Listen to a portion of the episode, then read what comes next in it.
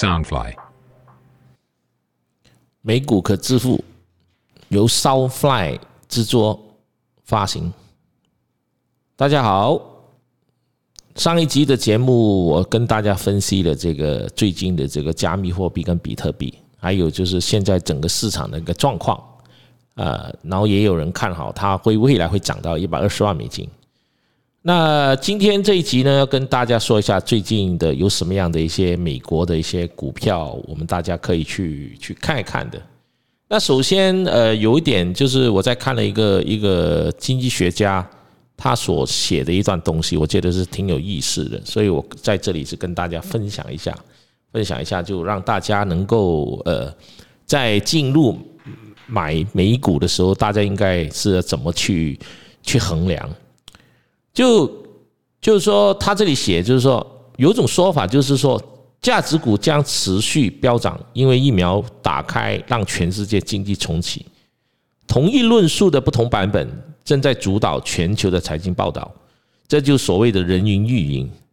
那很多时候，我们就忘了去年市场教了我们很重要的，也是永恒不变的一课，就是说，当一件事情经常上头条的时候，你就知道市场。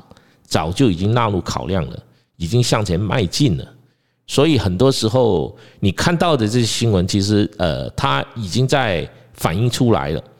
所以很多时候所谓的节目上的名嘴，他都会讲一些关于题材或者风险，然后这些让几乎很多人没有去思考，然后就把这些节目就是传到全世界，让每一个人都知道，然后也是你买卖股票呃的时候作为一个参考。但实际上，在这些名嘴所提提供这些股票的时候，在他还没有讲的时候，其实会买这些股票的人早就买了啊，因为市场上实际上，呃，股票就是一场拍卖嘛，它有几十亿的买家跟卖家和旁观者，然后要买的人，他愿意为这只股票付出多少代价，是取决于市场的看法，但所有的看法并并并不是所谓的凭空而来。它通常都出自头条新闻啊、预测啦、恐惧啦，包括家常户晓的名嘴啊，都在广泛的讨论看法，甚至决定了市场的情绪。但看法对股市的影响力呢？其实基本上是完全没影响，因为意想不到的事情总是最能够撼动市场。那比如说，在二零二零年初，多数投资人都看好这个报酬率会续涨。所以经济一路长虹，即使一月份的疫情爆爆发，让中国股市短暂的修正，但随随即迎来瞬间反弹，全球股市几乎没有，就是说它的那个股市都在涨，特别是美国。但是问题就是说，从二月到三月，今年的二月三月，全球股市从历史高点跌入熊市了，几乎在一夕之间，整个市场的情绪。从乐观变为深深的绝望，我相信很多买美国股票的人都有这种心态，就是说，呃，可能最近二月、三月，大家对这个美国股票的兴趣就可能已经变得不多了，因为你你手上拿着股票可能跌到了，已经跌到亏损了，因为在二月、三月那个股票的价格还是蛮高的。啊，然后到了这个四月份，它的股市看起来也没有说像去年那样。涨得那么凶，还是有涨有跌，有涨有跌。但实际上，你如果看的话，大概在二月、呃四月、呃六七号开始，美美股其实它每天都是在一百多点、两百点在涨，涨到大概昨天晚上稍微回调了五十多点。但实际上，它这一段时间它涨幅已经超过了接近一千点。那所有呃该涨的股票其实都涨了。但是有点就是说，当你看到或者是看到很多人在讨论的那只股票，其实那只股票，当它被公开大量的在讨论的时候呢，意意味着这只股票很早以前其实已经被一些很聪明的玩家已经买入了。那所以，那我这一集的节目其实要告诉大家，如果你要去买股票，你要去自己去寻找一些标的。用自己的分析去决定要不要买这个股票，千万千万不要受市场的影响，因为股票是反映未来但它是反映未来，但它的股价其实，在很多人在讨论的时候，它已经往上冲了。所以你应该在寻找一些你觉得不错，但是没什么人讨论的冷门股，把它买入。其实那个才是一个真正的让你赚钱的一个一个方法。就好像我自己本身，呃，我在大概是应该是今去年的十月十十月九月的时候，我推荐大家买一只叫 ORBC 的股票。但是 ORBC 我推荐的时候，大概是在七块钱左右，一直放在那边没什么涨，也一直停留，一直到了大概是上个礼拜五，它突然间就飙涨，从七块多八块，嘣一下。就涨到了现在的十一块五毛，中足足涨了大概接近五十个 percent，就大概是有四块钱。那我也买入蛮多的，那这一只也算我小赚了一笔。但这一只是我在之前我就看好的。同样的，就是说有些时候我们看好一只股票，你买进之后，它不代表它会短短期会涨，它可能会跌，跌到让你自己本身就好像对整个市场都没有信心了。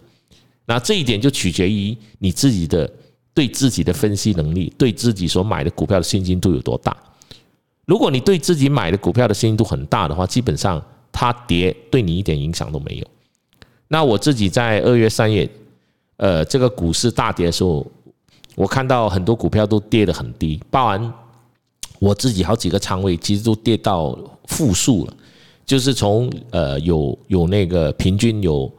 这个百分之二十到百分之三十的利润，一直跌到最后就是负数百分之十、百分之十五。但因为我自己手头上的四个仓位的股票，已经经过多次的筛选、呃迈进，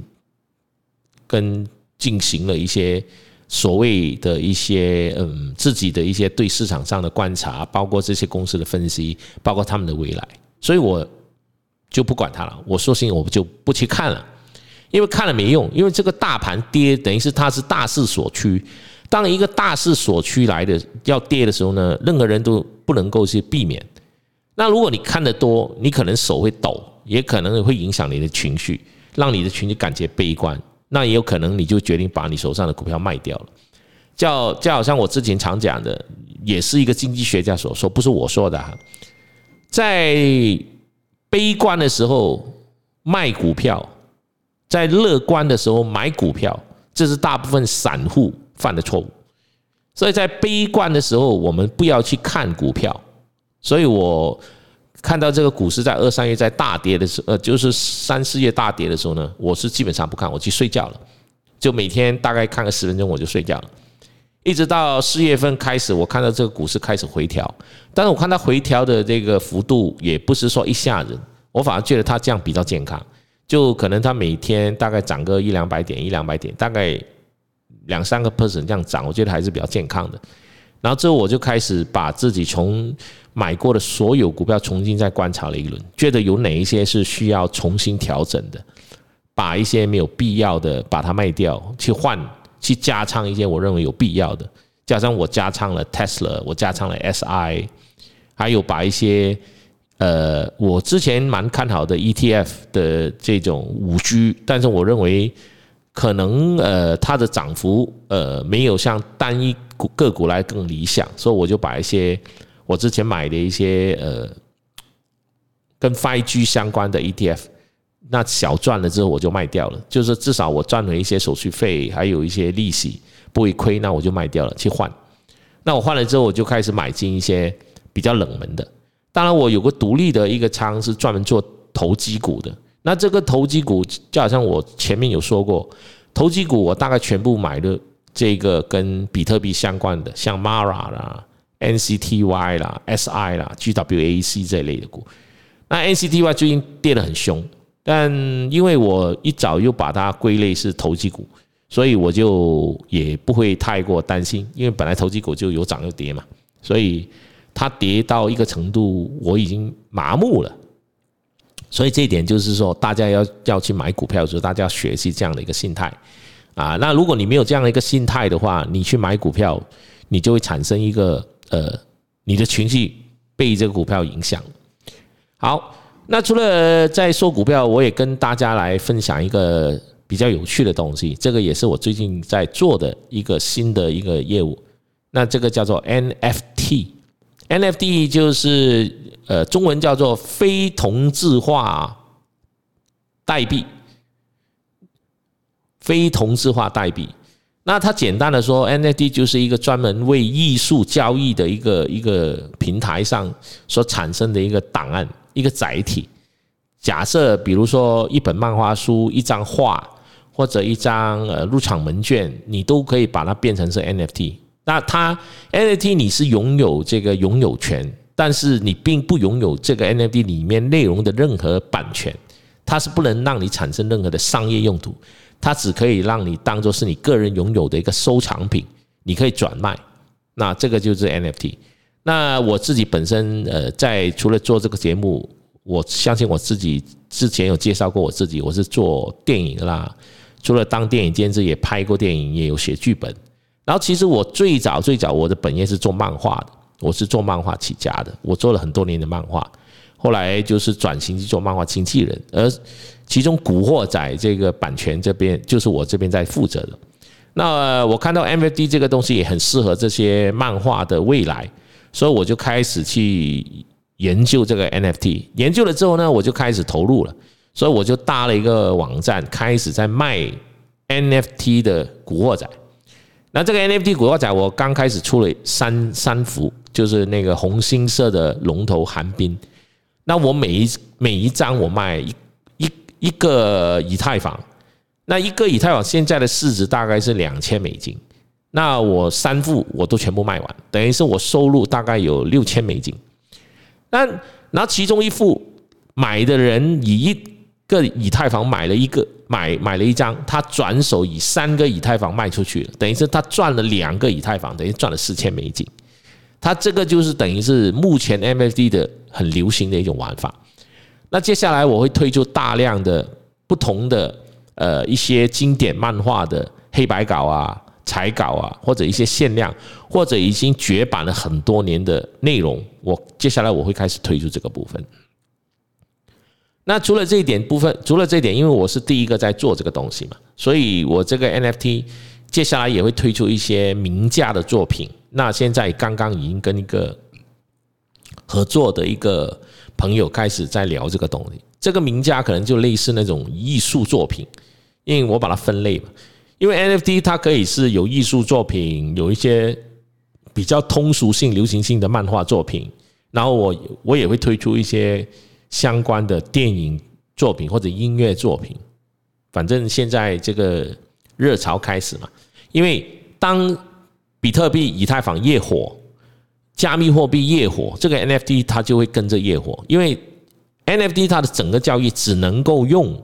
加密货币交易，它不能用现金交易的，所以我觉得这个是一个呃非常有潜力的一个经营模式。比如说，你是一个作者，你一本书卖出去，有多少个人看过，或者这转手多少只的二手卖出去，跟你都没有关系。但是 NFT 它有个特点，如果你是原始发行人，你发了一本书或者一本小说的内容，你假设你这个是卖呃等值货币，比如说十块钱美金，那买的这个人他买的你这本书十块钱美金，他转出去卖了二十块美金，那这二十块美金他要给你抽回百分之十，那买的二十块美金这人再转手以同样以二十块美金卖出去，或者十五块美金卖出去，你还是可以抽百分之十。然后是不是代表说，呃，他不可以不给我抽呢？不行，因为 NFT 它的背后的技术就是区块链，就是以区块链来作为是一个交易的一种，呃，它的一个整个模式。所以区块链它可以追踪的，它可以公开，可以找得到的。所以这个我觉得是非常有趣，跟非常对文创人是一个非常好的一个模式来的。所以我就开始介入这一块。那我我很快的就是搭了一个平台。